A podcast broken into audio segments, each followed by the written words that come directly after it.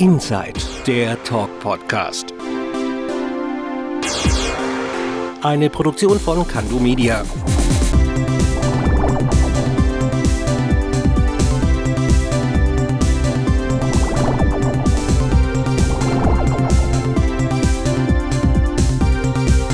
Und hier ist er, der Bo. Hallo und herzlich willkommen zu einer neuen Folge von Inside, dem Talk Podcast. Ich bin der Bo und ich freue mich, dass ihr wieder eingeschaltet habt. Ja Leute, heute wird es musikalisch in der Sendung und ich habe mir einen ganz tollen Gast eingeladen. Er ist ziemlich stimmgewaltig und ihn möchte ich euch jetzt einmal vorstellen. Er steht seit fast 50 Jahren auf der Bühne, war unter anderem elf Jahre lang Background-Sänger bei Pur und gilt als eine der besten Soul-Stimmen Deutschlands. Herzlich willkommen, David Hanselmann. Hallo, guten Tag. Dave, vielen Dank, dass du dir heute die Zeit für Ja. diesen Podcast nimmst. Du hast gesundheitlich einige schwere Jahre hinter dir. Warum? Dazu kommen wir später noch und darum interessiert mich meine obligatorische erste Frage bei dir ganz besonders. Wie geht's dir aktuell? Im Moment geht es mir ganz, ganz gut. Äh, Die Corona-Krise hat natürlich ihre, ihr Übliches dazu beigetragen, dass allen Musikern, allen Sängern, allen Künstlern es nicht so wahnsinnig toll geht. Aber gesundheitlich muss ich sagen, toi, toi, toi, klopfen wir auf Holz, äh, ist okay. Du bist Deutsch-Amerikaner, Ja, in Stuttgart geboren ja. und die Musik hat in deinem Leben schon immer eine wichtige Rolle gespielt. Mit 13 Jahren hattest du deine ersten Auftritte als Musiker. Wie kam es zu dieser großen Liebe zwischen dir und der Musik? Ähm, ganz einfach, ähm, ich habe in jungen Jahren, also äh, als ich Schüler war, habe ich äh, für mich muss die Musik entdeckt, die in Amerika so gerade am Kommen war. Das war die Soul-Musik, äh, die dann äh, äh, über den großen Teich rüberschwappte nach Deutschland und natürlich durch die ganzen Amerikaner, die hier wohnten, auch durch meine, meine, meinen Vater und seine Kollegen, die in den Army Bases gewohnt haben, habe ich immer Zugang zu den neuesten äh, Songs, die es in, äh, die es in USA gab. Nicht nur Soul, sondern auch natürlich äh, The Beatles, The Stones, äh, die habe ich alle über die USA kennengelernt und natürlich die ganzen Soul-Helden, Aretha Franklin, Arthur Conley, äh, Wilson Pickett, Temptations und, und, und, man könnte sie jetzt alle aufzählen. Also das war so für mich irgendwie ein bisschen der, der Punkt, wo ich dann diese Musik eigentlich anfing zu lieben. Okay, du hast aber erstmal eine Ausbildung gemacht zum Einzelhandelskaufmann. Wann war dir denn klar, ich möchte Musiker werden und damit mein Geld verdienen?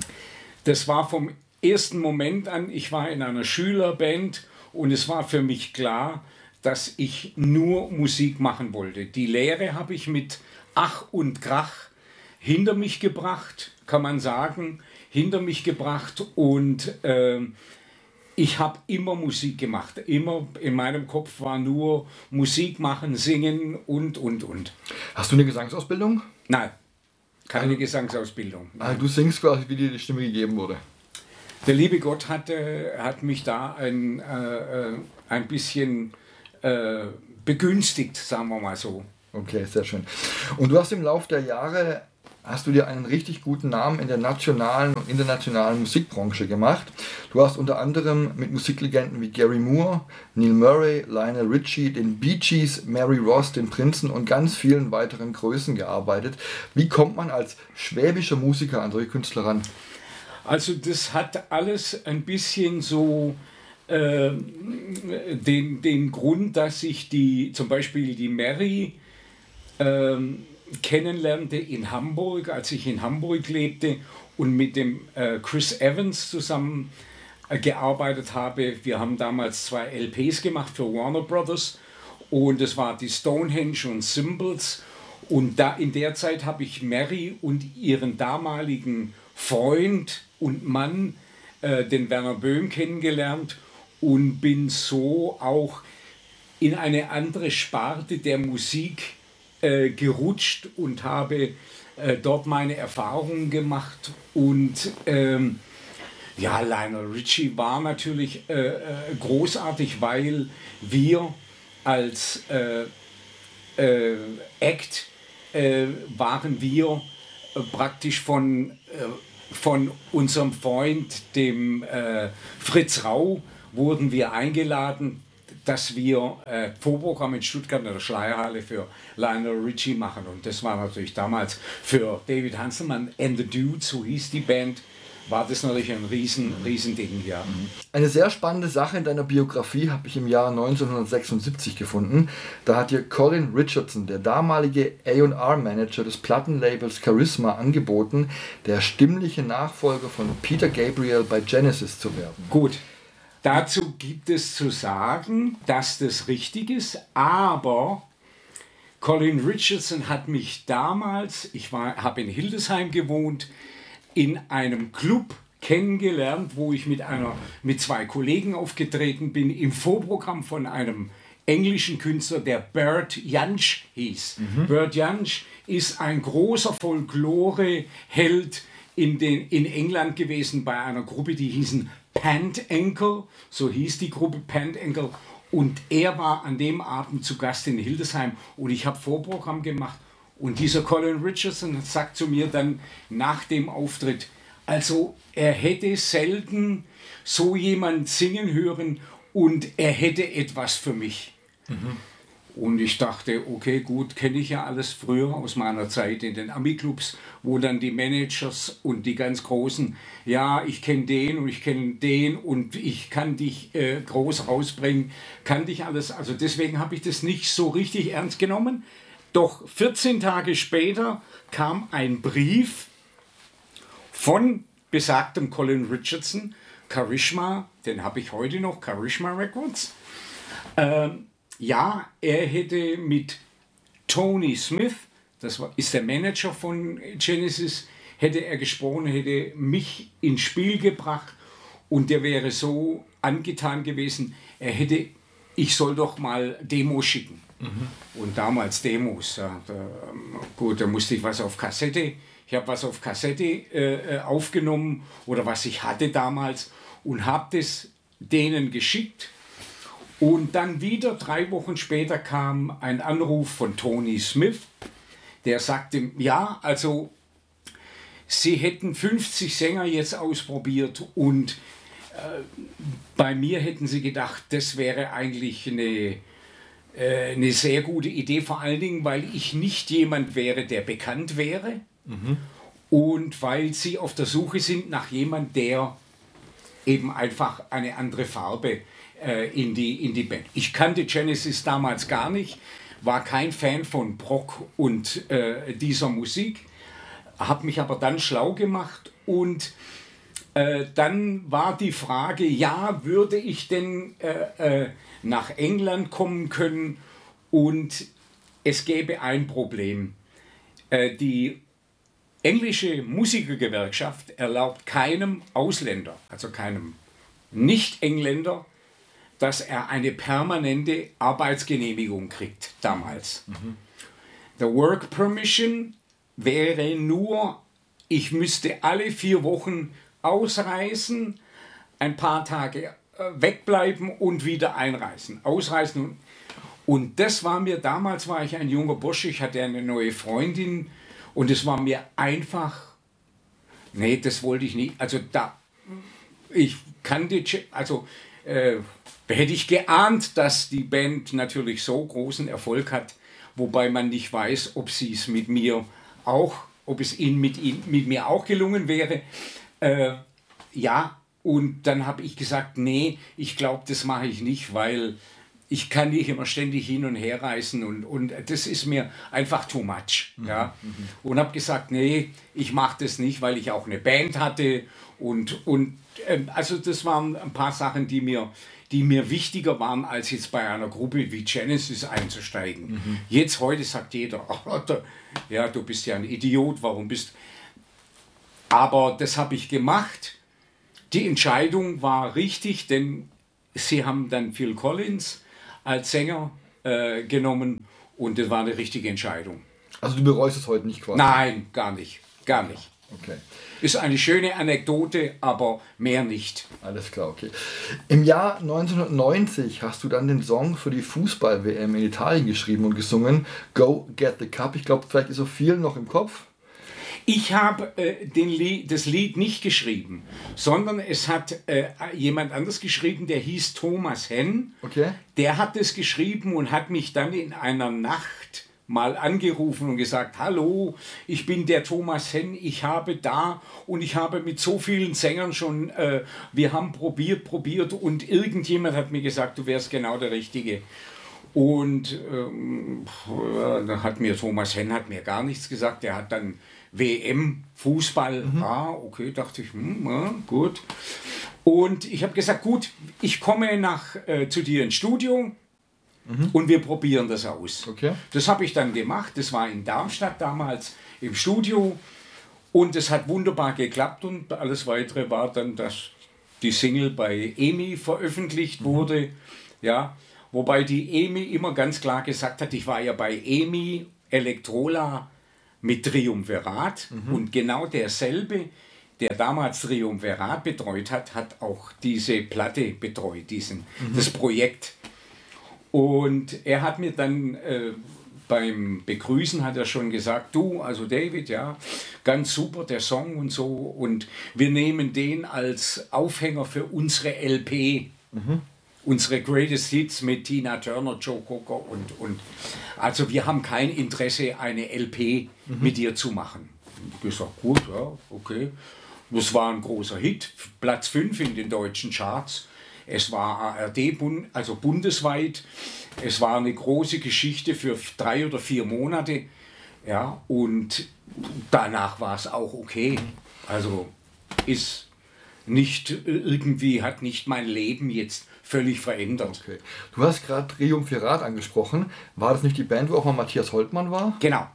Ich war zusammen mit dem Matthias Holtmann bei Triumvirat, wobei Matthias Holtmann vorher schon bei Triumvirat war. Im Schlagzeug, ne? Oh, na, ja, und äh, der Sänger Barry Palmer, großartiger Sänger aus England, wurde entlassen und äh, mein, mein Agent, nicht Agent, sondern mein, mein äh, Verlagsmensch äh, aus Mannheim hat den Tipp dem Jürgen Fritz gegeben, der mich dann eingeladen mhm. hat nach Köln und ich habe dort in, in Köln auch bei Emi Elektrola im Studio äh, ein Lied eingesungen und der war so hin und weg und hat alle da gerufen, oh, kommt mal, hört mal und so. Und daraufhin sind wir dann zwei Tage später nach Los Angeles und haben die Platte voll mit Gesang mhm. aufgenommen und mit Chor und, und Tralali. Ja. Cool. Drei Jahre später, 1993 bis 2004, wurdest du Gastmusiker und Tourmusiker bei Pur. Ja. Ich denke, jeder kennt Pur hier in der Gegend. Ja. Wie kam es dazu? Äh, ganz einfach. Ich kannte Pur schon Jahre vorher noch als Opus. Mhm und äh, habe bei einer bei der ersten Hochzeit vom Hartmut Engler äh, gesungen mhm. Und die waren immer ein großer Fan von mir. Und wir haben auch die haben ja in Ami-Clubs auch gespielt, weil sie ja Geld verdienen mussten, waren ja Studenten. Und wir haben öfters mal miteinander Musik gemacht. Und ja, so hat sich das ergeben. Und dann irgendwann 93 kam der Rainer Nagel, das ist der, der Schwager vom Hartmut, der die ganze Technik von Pur macht, hat mich äh, angerufen und gesagt, du, kannst du bitte dringend nach Bietigheim kommen, wir haben ein großes Problem. Sage ich, ja gut, ich, ich komme gerne. Und dann war ich da bei der Besprechung und haben sie gesagt, ja, also äh, der Hartmut ist ins Krankenhaus gekommen, der hat einen Arm gebrochen, mhm. Trümmerbruch und äh, die Tournee muss verlegt werden. Mhm. Jetzt können wir die Tournee nicht verlegen, weil wir haben ja kein, äh, keine Versicherung abgeschlossen, keine Tourneeversicherung. Mhm. Das heißt, das ganze Geld würde flöten gehen, also die wären dann bankrott. Und dann habe ich gesagt, Leute, es tut mir leid, aber ich stelle mich nicht vorne als Hartmut Engler hin und, und mime da den, den äh, äh das mache ich nicht. Dann haben sie gesagt, okay, was können wir machen? Da haben sie mit dem Arzt geredet. Der Arzt hat gesagt, okay, der Herr Engler kann in fünf Tagen aus dem Krankenhaus und kann dann die Tournee machen, wenn er sich so fühlt. Und dann war der Tenor, ja, er macht es in fünf Tagen, aber du musst mit auf Tournee gehen, übe das Programm ein, dass wenn der ohnmächtig wird oder wenn irgendwas passiert, dass du einspringen kannst und du singst dann auch im Background, damit du immer da bist.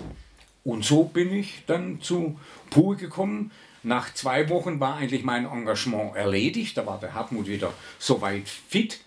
Und dann hieß es plötzlich, nee, wir würden dich gerne weiterhin mitnehmen. Mhm. Und das ist dann geblieben bis 2005 mhm. übrigens. Bis okay. 2005 bin ich dann bei Pur geblieben und damals gab es dann auch die Probleme mit Verkäufe, dass es also ab 2005 sind die CD-Verkäufe und, und, und.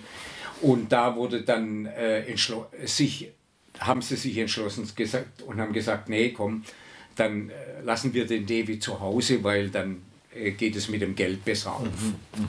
Das war alles. Aber das waren ja die besten Jahre von Pur, ne? Ich glaube, es war ja. Seil, äh, Abenteuerland. Also es ging praktisch los mit dem Seiltänzertraum. Mhm. Ja, das war die erste Tour. Ausverkauft, 120 mhm. Tage, 120 Tage.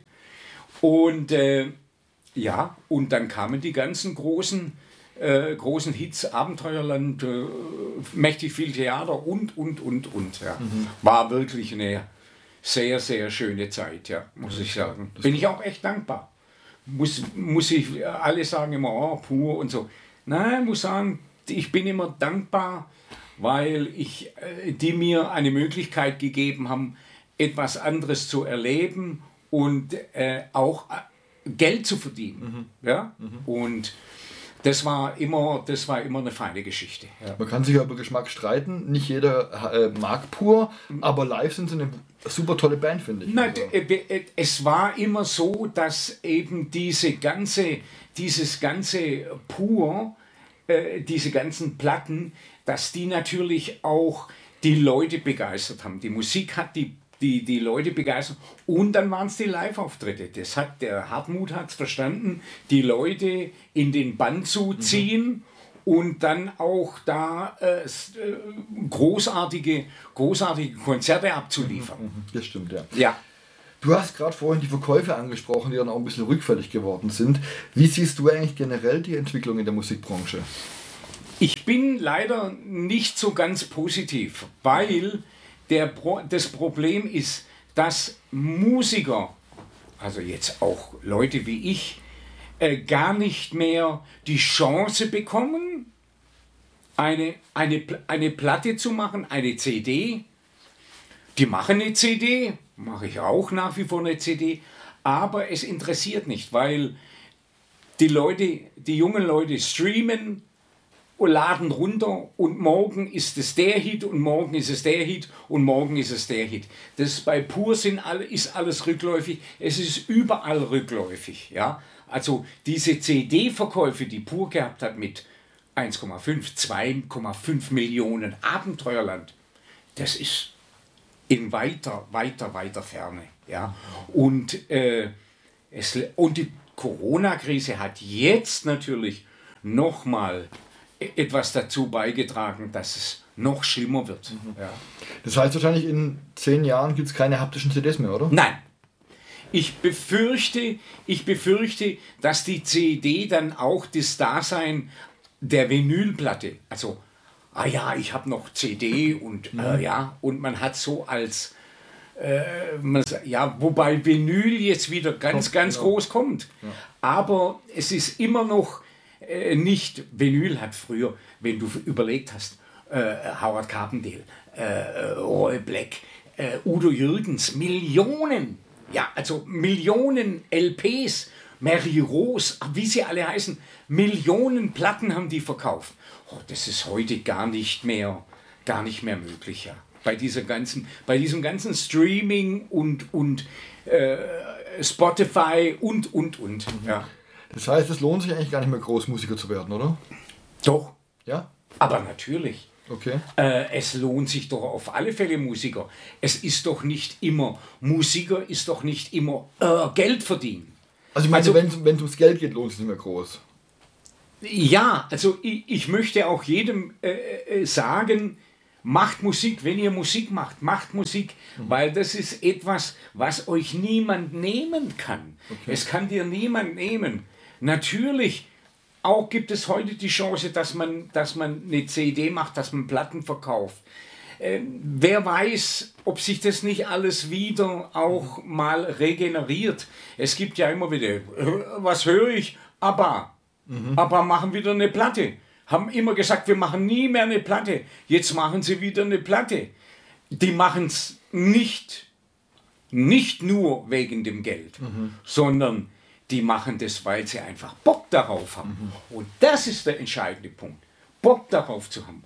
Musik zu machen und Bock zu haben, die zu präsentieren und zu spielen, das ist der, der Punkt. Dass man rausgeht und sagt, hey, das ist mein Ding und hier bin ich. Ja? Okay. Dave, ich weiß noch, ich saß im Jahr 2013 vor dem Fernseher bei der dritten Staffel von The Voice of Germany auf Pro7 und wen sehe ich reinkommen? David Hanselmann. Du kamst damals unter die besten 48 Kandidaten. Wie hast du diese Zeit erlebt? Also ich muss sagen, äh, jeder hat ja immer geungt, ah, Voice of Germany und ah, und da gibt's, äh, äh, ja, da wird betrogen und gelogen. Und ich sage ganz klar, es wird nicht betrogen, es wird nicht gelogen, es wird manches beschönigt und es gewinnt kein Profi. Es wird nie ein Profi bei The Voice of Germany gewinnen, weil The Voice of Germany will neue Stimmen entdecken. Ja?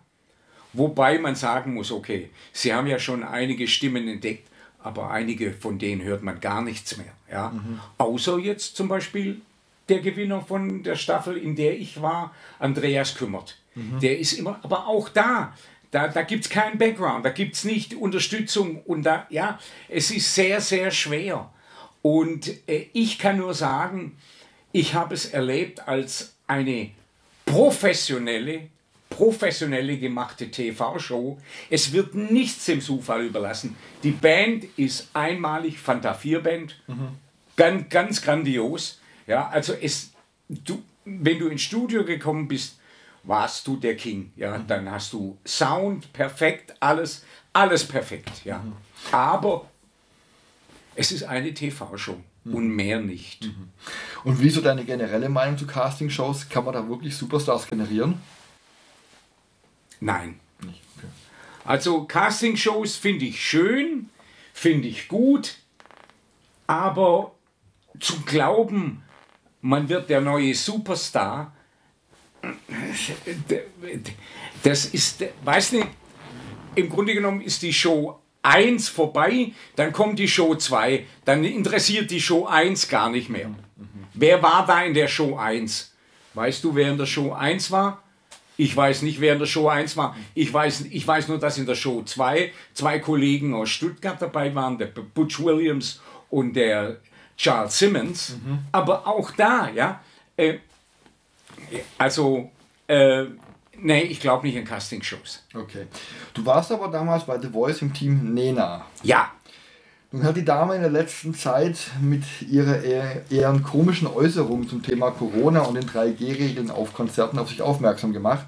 Sie hat ja auch deswegen sogar ihre komplette Tour abgesagt für 2022, weil sie sich nicht an die Corona-Regeln halten möchte. Wie hast du sie damals empfunden? Also ich äh, kannte sie ja schon Mhm. Sehr, sehr lange. Okay. Denn 1982 war ich mit Mary Rose im Musikladen mhm. und da hat sie zum ersten Mal ihren Hit Habe nur von dir geträumt mhm. gesungen. Und ich erinnere mich noch, wo wir am Tag der Veranstaltung, der, der Aufzeichnung, am Tag, wir waren eine Woche dort, am Tag der Aufzeichnung sind wir im Hotel um, den, um unseren See gelaufen, der vor dem Hotel war.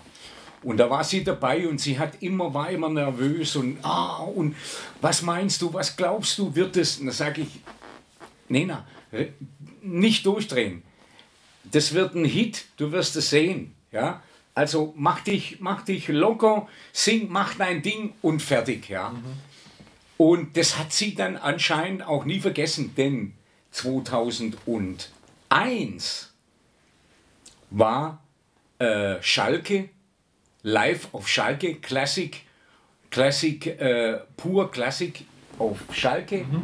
mit Gästen. Und da war Nena einer der, der, der, der Stargäste. Mhm. Und die Nena, wir, wir haben dann geprobt und da kam die Nena auf die Bühne und Hartmut steht da und wollte schon, hat die Arme ausgebreitet und sie läuft an ihm vorbei, läuft auf mich zu und lacht und sagt, hey, das ist ja der Wahnsinn.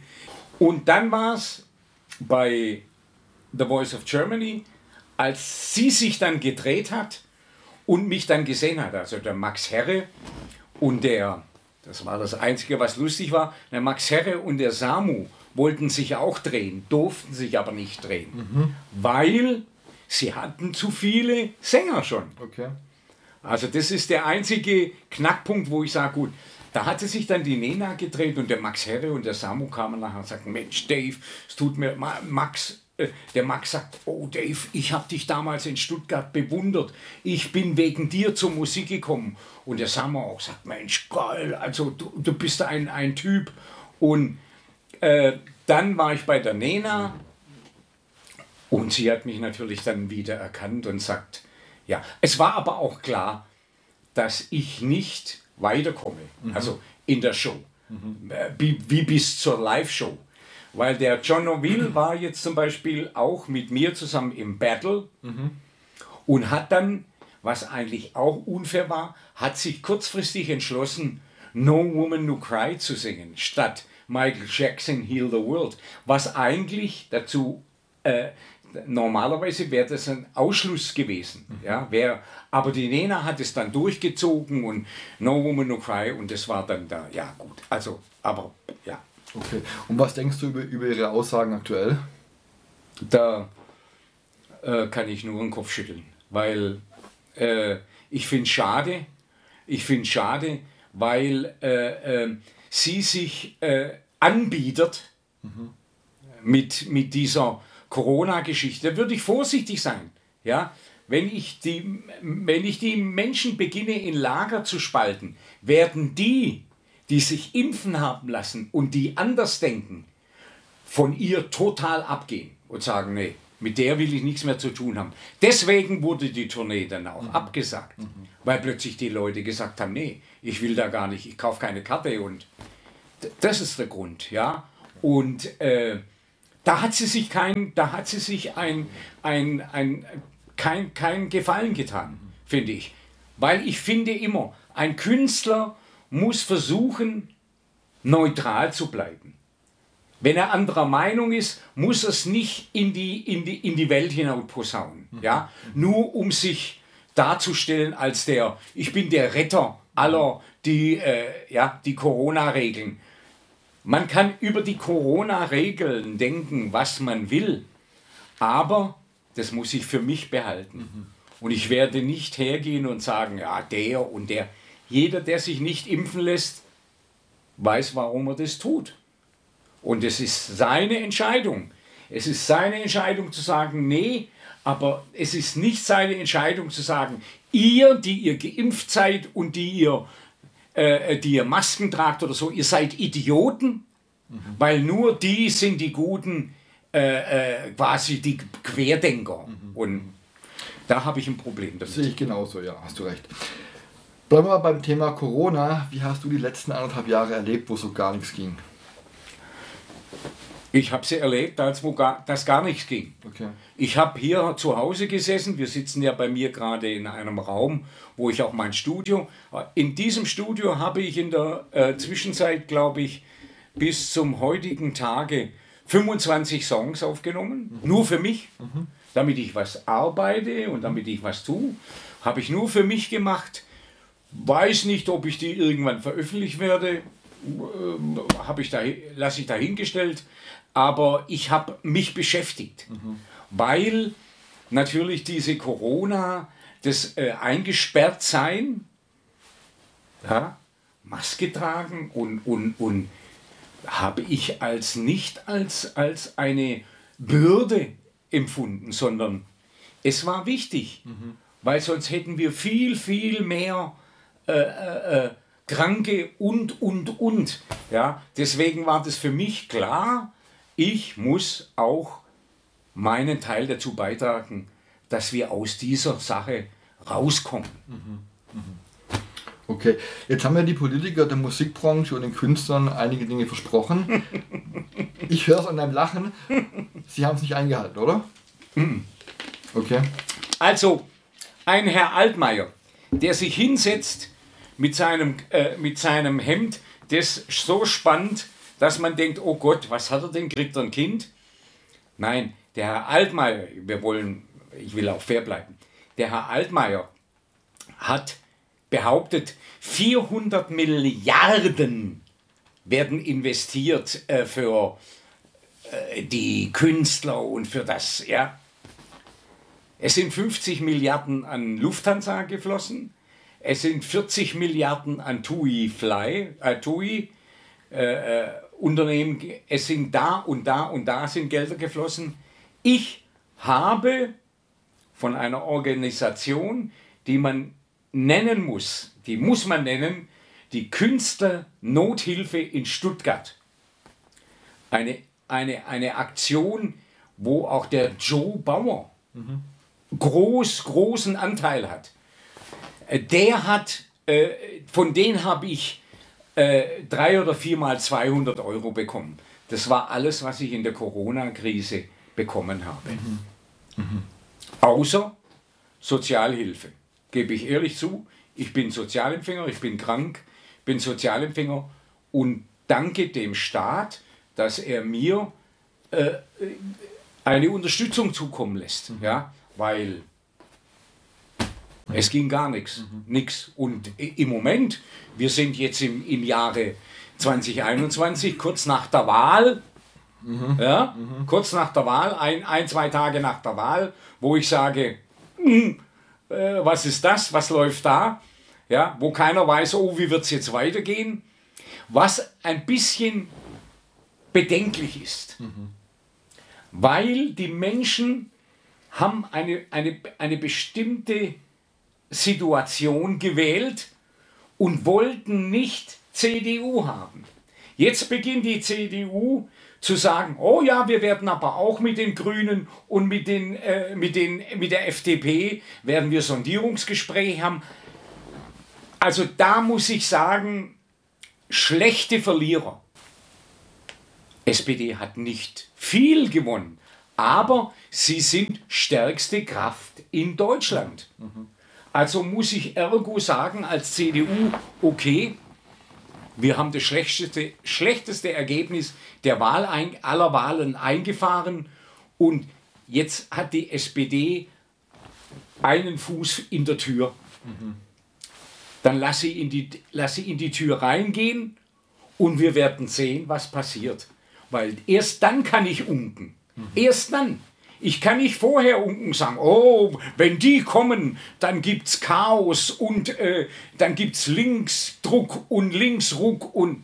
Nein, mal den Ball flach halten, die bekommen auch ihre Chance. In vier Jahren kann man ja dann wieder eine ganz andere Konstellation für sich sehen. Ja? Also bin ich, ich bin der Meinung, äh, äh, das ist im Moment eine wirklich unangenehme Situation, ja, weil jeder jetzt versucht, den anderen irgendwie auszuboten. Und die FDP und die Grünen sitzen natürlich da und sagen so, jetzt zeigt uns mal, ja, ah, ihr wollt das, nee, nee, wir wollen das. Also das ist ganz schlecht. Das stimmt, ja. Du hast vorher angesprochen, dass du ja Corona-bedingt daheim saßt, weil ja nichts ging. Was hätte denn unsere damalige Regierung anders machen können in Bezug auf Auftrittsverbote, Lockdowns etc.? Oder war es der richtige Weg? Gar nichts. Weil, ich sage dir, die haben, die haben in dem Februar 20, w- wann ging es los? Äh, Januar 2019, gell? Ging, ging, ging, oder? Februar 2020. Okay. Also, da muss ich, also ich muss der, der Frau Merkel, obwohl alle unken und muss ich ein großes Lob aussprechen, denn die hat damals bei allem, oh, was machen wir jetzt, und da, und hat sie noch die Kurve gekriegt und gesagt, nee, wir machen jetzt das, das, das, das, das. Unpopulär, unpopulär was sie gemacht hat. Unpopulär, aber wir haben die Kurve gekriegt. Und wir haben gegenüber allen anderen Ländern, haben wir immer noch den Vorteil, dass wir äh, an der, an der, an der, wie sagt man, an der, an der richtigen Seuche, an, der, an dem richtigen... Am Worst äh, Case quasi.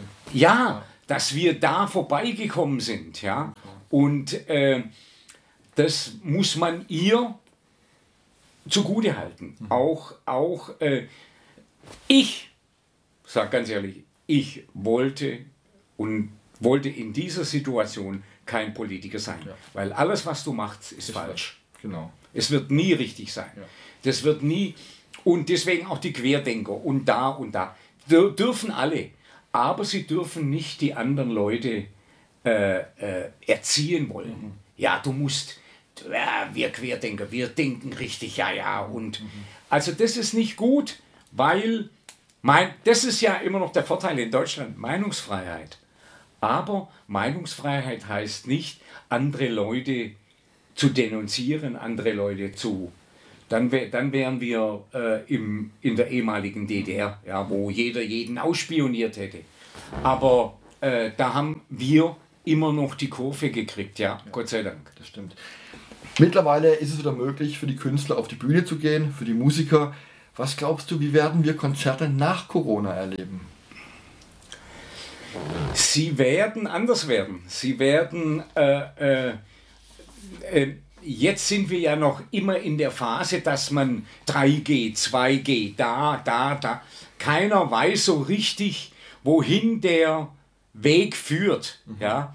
Dann, äh, dann dürfen sie bei Konzerten dürfen sie ohne Maske, dann wieder nicht, dann wieder äh, im, im, in Diskotheken mit Maske und ohne. Und, also es ist ein äh, wildes Durcheinander und ich bin mal gespannt.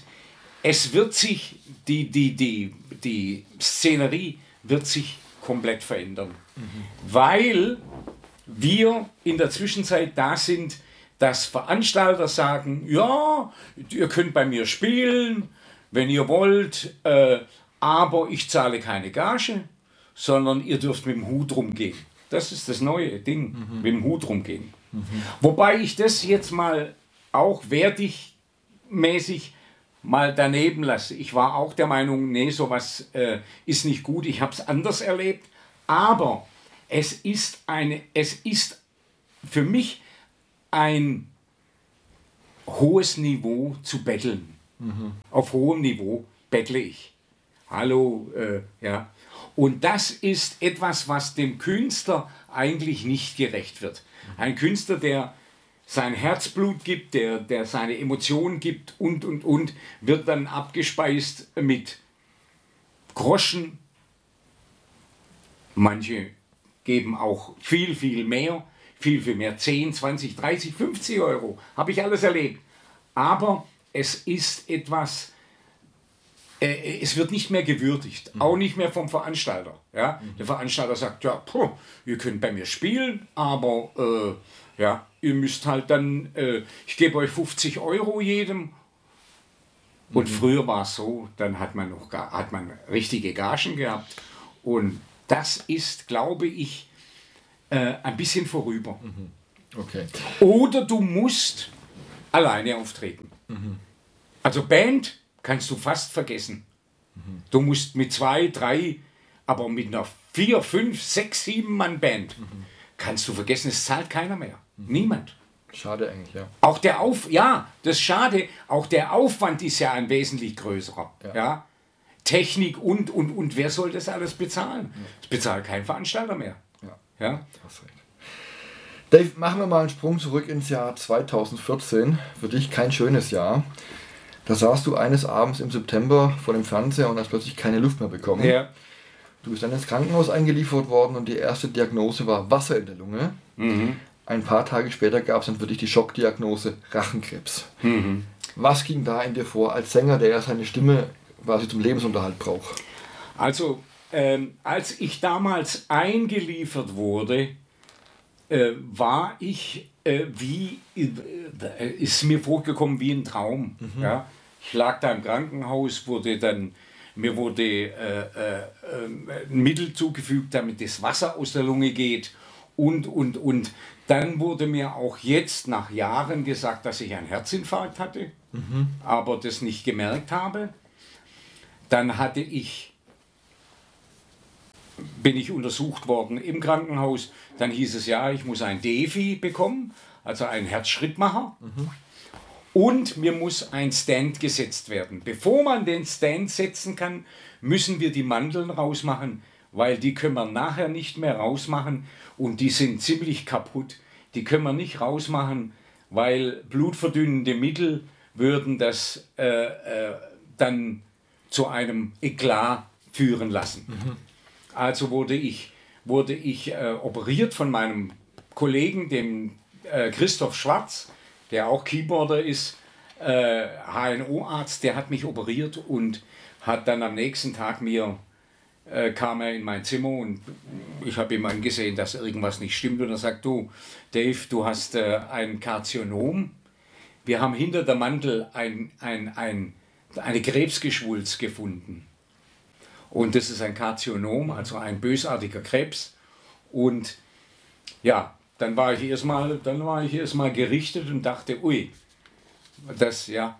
Aber auch da wusste ich nicht, äh, was auf mich zukommt, denn dann kam ja der Radiologe und sagt, ja, Herr Hanselmann, also Sie wissen ja, äh, wir müssen jetzt äh, eine, die Therapie wird sein, wir müssen das bestrahlen. Mhm.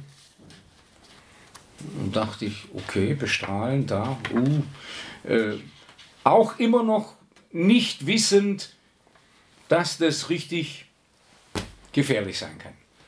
Ja, dann wurde ich da, dann lag ich da ein paar Monate und dann wurde, wurde dann dann fing dann diese äh, äh, Behandlung an, nun wurde eine Maske verpasst, die wurde angepasst und und und und dann lag ich da auf diesem auf diesem äh, Layer, so, so ein Brett, ja, und dann kam dieser Laser und hat genau hier auf diese Wunde, äh, nicht Wunde, sondern auf den, auf den Krebs äh, gestrahlt. Und es war zwei, drei Minuten und dann bin ich jeden Tag nach Hause gefahren und dann sagt der Arzt zu mir, nee, äh, Sie können nicht fahren, weil äh, das, wird noch, das wird noch richtig böse. Ja. Sag ich, ja, Herr Doktor, aber ich spüre doch gar nichts. Also, eine Woche später habe ich Schmerzen bekommen, wie niemand, niemand, wie ich niemand sagen kann.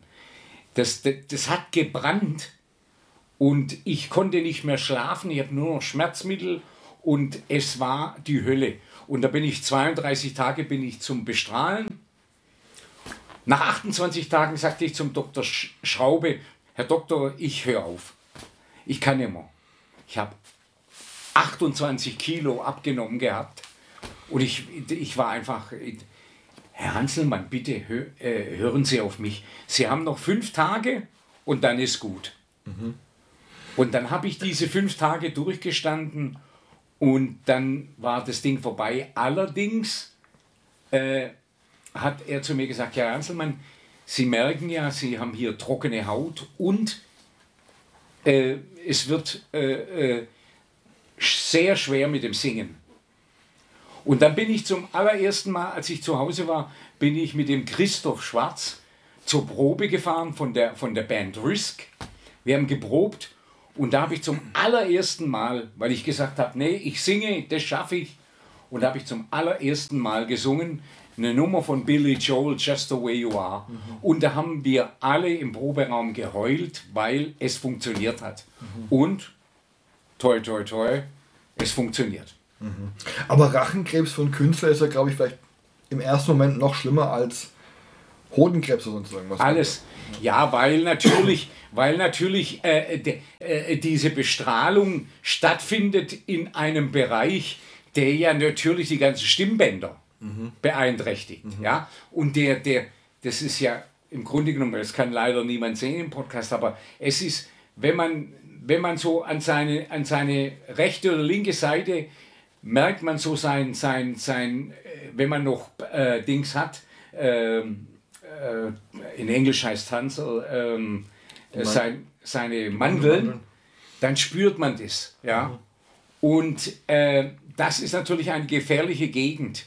Jetzt hatte ich unsagbar Glück, unsagbar Glück, dass das, weil ich habe viele im Krankenhaus gesehen, die dann richtig Probleme hatten. Ja? Mhm. Und also ich muss sagen, ich habe ein großes, großes Glück erfahren dürfen, mhm. dass das alles funktioniert. Mhm. Ja. Du hast gerade vorher die Bestrahlung angesprochen. Eine Chemo war bei dir nicht möglich. Nein, wegen, wegen meinem Herz. Ich hatte ja Probleme mit dem Herz. Okay. Äh, und da hat der Arzt gesagt, können wir nicht wagen, mhm. weil das ist zu gefährlich. Okay. Und wie groß war die Gefahr, deine Stimme gänzlich zu verlieren? Sehr groß. Okay. Sehr groß. Äh, weil äh, das ja ein Bereich ist, der äh, sehr fragil, mhm. würde ich sagen. Ja? Mhm. Sehr fragil. Und ich hatte, und das ist etwas, was mich immer wieder, immer wieder erstaunen lässt und demütig sein lässt, ich hatte keine Probleme. Mhm. Keine Probleme. Mhm. Nicht mit dem Sprechen, nicht, kein Probleme. Mhm. Du hast gerade gutes Stichwort angesprochen, demütiger. Hat dich die Krankheit ein bisschen demütiger und bewusster durchs Leben gehen lassen? Ja, absolut. Also ähm, ich bin dankbar dafür, äh, dass ich noch am Leben bin und ich bin auch demütiger gegenüber äh, dem Kranksein, gegenüber dem, dem, dem, den Gebrechlichen mhm. und gegenüber auch den Kranken.